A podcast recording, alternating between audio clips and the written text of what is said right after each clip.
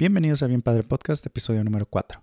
En este episodio te contaré por qué es muy importante analizar, medir y establecer estándares en las diferentes categorías de nuestra vida, y lo primordial que es que estos estándares se alineen a nuestras ambiciones ideales o sueños. Comenzamos. Bien Padre Podcast es el canal de comunicación de un papá enfrentando el trauma generacional y los conceptos anticuados modelados y aprendidos en el pasado. He aprendido mucho y mi manera de servir a la comunidad es compartiéndote mis aprendizajes, técnicas, herramientas e información de relevancia para que puedas reducir tu ansiedad y estrés, incrementar tu potencial y con esto ser mejor hombre, padre y pareja. Únete a nuestra comunidad.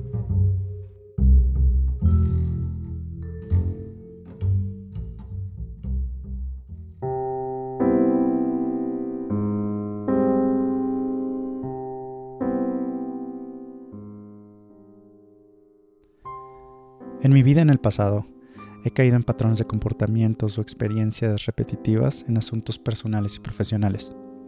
He tenido trabajos que empiezan muy bien y luego caigo en el aburrimiento, en la monotonía y en el estancamiento, malestar y desinterés. He tenido relaciones donde la frustración y el mal manejo de mis emociones me llevan a la mala comunicación con mi pareja. He tenido momentos donde físicamente me siento mal, sin fuerza, cansado, fuera de forma, sin impulso o ganas por hacer algo que me requiere resistencia y aguante, como ir al gimnasio o salir a correr. Y todo esto pasa porque no tengo estándares o rituales definidos para estar en un lugar más ambicioso. Por ejemplo, no tener un plan de crecimiento en mi trabajo, mi propia empresa o proyecto. No tener un estándar intencional de cosas que podría hacer por mi pareja para mejorar o mantener nuestra relación viva y brillante. O para prevenir y confrontar conflictos. O un estándar de cuándo y cuánto quiero estar físicamente activo y de qué manera. Y esto pasa porque lo que sea que hacemos habitualmente viene de un estándar. Este no apunta a un objetivo alto o ambición, y al no tener dirección, el hábito nos hace estancarnos, quedarnos estacionados en el status quo de un área de confort que muy seguramente nos hará arrepentirnos en el futuro.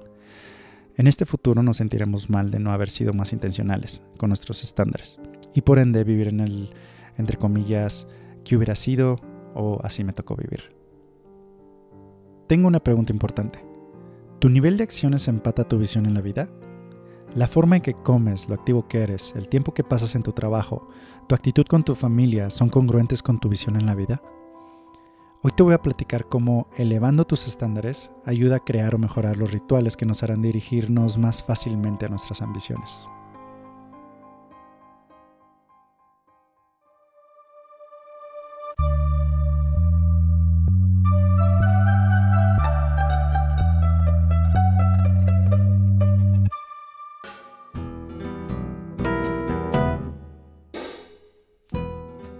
Vida es una reflexión de tus estándares. La forma en que te desenvuelves como papá es una reflexión de tus estándares. Tu relación de pareja, lo bien que le tratas o te tratan, es una reflexión de tus estándares. El salario que te paga tu trabajo es lo que mereces debido a tus estándares. Tus estándares van a cambiar cuando tengas más claro tu objetivo máximo que va a determinar tus siguientes hábitos o rituales. El momentum va a venir cuando sin pensarlo dejes tu área de confort si no tomas riesgos, si no cambias tus rituales, si no empujas tu pensamiento de un sería bonito sí a un voy a, seguirás estancado en tus estándares viejos. Si tienes sueños de algún día tener tu propio negocio exitoso, de ser un papá positivo y emocionalmente estable, si quieres que tu pareja esté loca por ti en admiración, si quieres ser un líder de opinión, de negocios, de contenidos o un líder de tu comunidad, es muy probable que debes de cambiar tus estándares. Si quieres sentirte mejor, más en paz, más balanceado mentalmente, más sano, más ligero, más fuerte, más arriesgado. Debes cambiar tus estándares. Creo que ya sabes a dónde voy con esto que he dicho. Establecer un estándar no es como una resolución, como las que escuchamos de otras personas o hacemos nosotros en Año Nuevo. No, señor, esto no es de decir voy a tomar menos, ahora sí voy a ir al gimnasio, voy a dejar de comer postres. Esto se trata de estándares. En la industria, un estándar es un peso o medida que puede ser auditado usando un modelo base para comparar. En una persona es más complicado pues cada persona tiene un estándar y criterio diferente que no puede ser medido contra un modelo. Y por obvias razones, la gente no puede ser normada a un estándar o a un molde común. Entonces a final de cuentas un estándar personal simplemente identifica los factores humanos de fuerzas y efectos. Es decir, a tu medida personal, la fuerza de tu estándar tendrá un efecto diferente en tu vida. Hablemos de un ejemplo de cómo establecer estándares. En el asunto romántico, por ejemplo, ¿quieres que tu pareja te admire más y tengas una mejor relación? Modifica tus estándares cambiando cosas que sabes impactarían positivamente a los dos. Este estándar debe ser de forma medible. He aquí algunos ejemplos. Cocina una noche a la semana para, que, para ella. Sé más físico. Dale besos y abrazos todas las noches cuando llegue de la oficina. Sal con ella a caminar 15 minutos después de cenar. Pasea en bici con ella o él los domingos en la mañana al menos dos horas. Lean juntos 20 minutos antes de dormir y tomen 10 para discutir lo que leyeron. Como puedes ver, estos estándares son medibles. Una noche, todas las noches, 15 minutos, los domingos por la mañana, etc. Estos estándares, por ende, estarán creando rituales. Estos rituales se vuelven hábitos y la repetición consistente de estos hábitos hace que este sea tu nuevo estándar, el cual puede ser incrementado o disminuido intencionalmente de acuerdo a tus circunstancias o metas. Otro ejemplo, la aptitud física o fitness. ¿Quieres ser más fuerte? Sal a caminar diario 15 minutos, tres vueltas al parque, únete a un grupo de corredores y sal con ellos todos los jueves. Compra una bici y monta dos horas los sábados por la mañana. Ponte los tenis y salte a correr X cantidad de kilómetros. Ve al gimnasio los martes y jueves. Nada dos horas a la semana, etc. Ok, a continuación te platicaré cómo ajustar tus estándares. Y el primer paso es el diagnóstico. Vamos a hacer este ejercicio. Te mencionaré 10 categorías en tu vida que yo considero importantes analizar y tú debes pensar cómo te ubicas en cuanto a tu nivel de estándares del 1 al 10. Tal vez en el pasado has hecho algo parecido donde ranqueas cómo te sientes en diferentes aspectos de tu vida. Esto para un test o prueba, ya sea para ingresar a un trabajo o con un psicólogo o para entrar a, a una escuela. Por ejemplo, mencionaré pronto la categoría de crecimiento personal. Rankear uno es como no hago nada por crecer personalmente. No he tomado un curso de nada y aunque suene interesante y lo necesito, no he leído un libro sobre administración de tiempo, psicología, autosuperación, no escucho podcast o veo videos sobre nada de esto. No tengo ningún tiempo aplicado a crecimiento personal. Si ranqueas un número 5 o más alto es que usas diferentes horas de tu semana atendiendo esto. Rankear cerca de 10 significa que si lo haces y te hace muy feliz y satisfecho y te está dando mucho aprendizaje y empoderamiento al grado que quieres seguir invirtiendo más tiempo en esto. Aquí están las categorías. Recuerda, tu nivel de estándares no son buenos o malos. Cada quien tiene estándares diferentes, pues cada quien tiene sueños diferentes. Número 1. Tu ambiente. ¿La gente con la que te rodeas es agradable? ¿Te hace sentir bien? ¿Es positiva? O no conoces a nadie, eres poco social por estar muy ocupado en otras cosas. O todo lo contrario, estás con gente difícil, tóxica y negativa muy seguido. Lo mismo para tu ambiente, tu casa, tu barrio, tu círculo social. Número 2. Diversión y entretenimiento. ¿Cuáles son tus estándares para divertirte y descansar?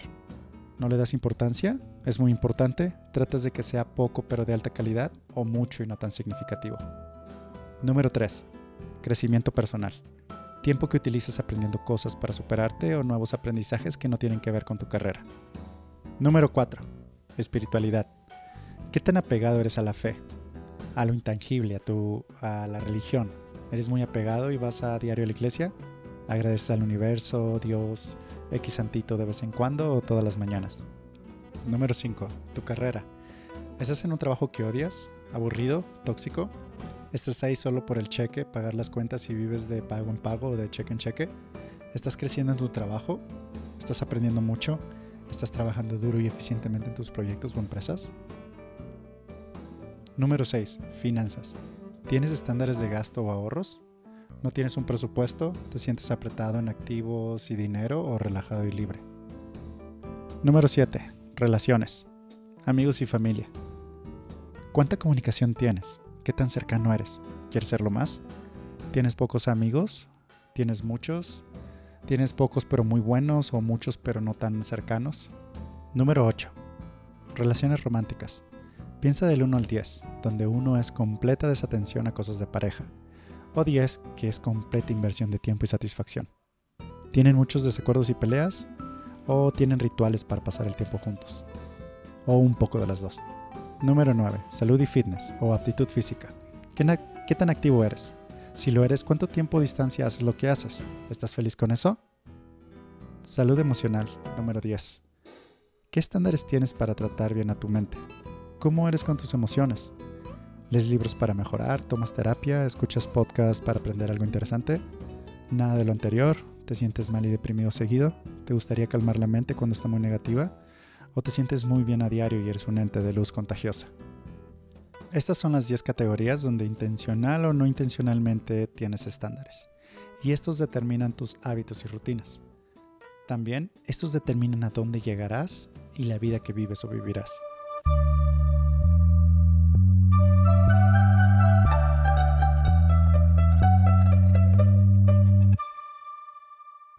Sobre el diagnóstico, piensa en tus rankings que cada, de cada categoría. Ahora piensa en qué cosas haces, qué rituales o hábitos haces con respecto a estas categorías. Y eso definirá tu estándar actual. Algunos ejemplos. Ah, como postre cuando siento que quiero. Voy al gym pero no tengo un programa. Tengo juegos de mesa con mi pareja los martes pero solo cuando tenemos tiempo, etc. Estos son los rituales o hábitos que actualmente haces. En todas las categorías tienes estándares, y como yo tal vez tuviste unos que son consecuencias de no tener intención. Por ejemplo, en el aspecto de carrera profesional, tal vez pensabas que cuando tenías trabajo solo pensabas en presentarte, trabajar y recibir tu cheque. Eso es un estándar no intencional. Ahora, si por ejemplo tú adquiriste una posición como chef y tu intención es querer ser el mejor chef de la ciudad, es muy probable que tengas estándares rígidos que te llevarán a esa meta. Esto es la intención o ambición en el estándar. Recuerda, la ambición conduce a los rituales o hábitos. Los rituales o hábitos conducen a los resultados. Si tienes tiempo de analizar y preguntarte qué estándares tienes, de seguro te ayudará a prescribir tus metas o lugares de ensueño, y esto te ayuda con facilidad a configurar tus nuevos estándares. Una vez que hiciste el diagnóstico en cada categoría, piensa en tu ambición para cada una. Y ahora pregúntate, ¿Qué cosas voy a hacer para un día llegar ahí? Recuerda, no hay estándares correctos o incorrectos. Esto es tu laboratorio de vida. Puedes modificar tus rituales para ir probando que funciona. Y por último, es importante poner atención a lo que estás haciendo y los resultados que estás logrando. Y hacer monitoreos y chequeos eventuales. Cada dos meses, cada seis meses, cada año.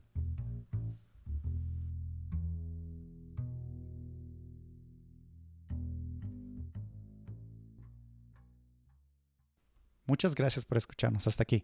Te invito a que nos sigas en Bien Padre Podcast en Instagram y Facebook. También síguenos en YouTube o Spotify para seguir escuchando nuestro contenido y futuros episodios.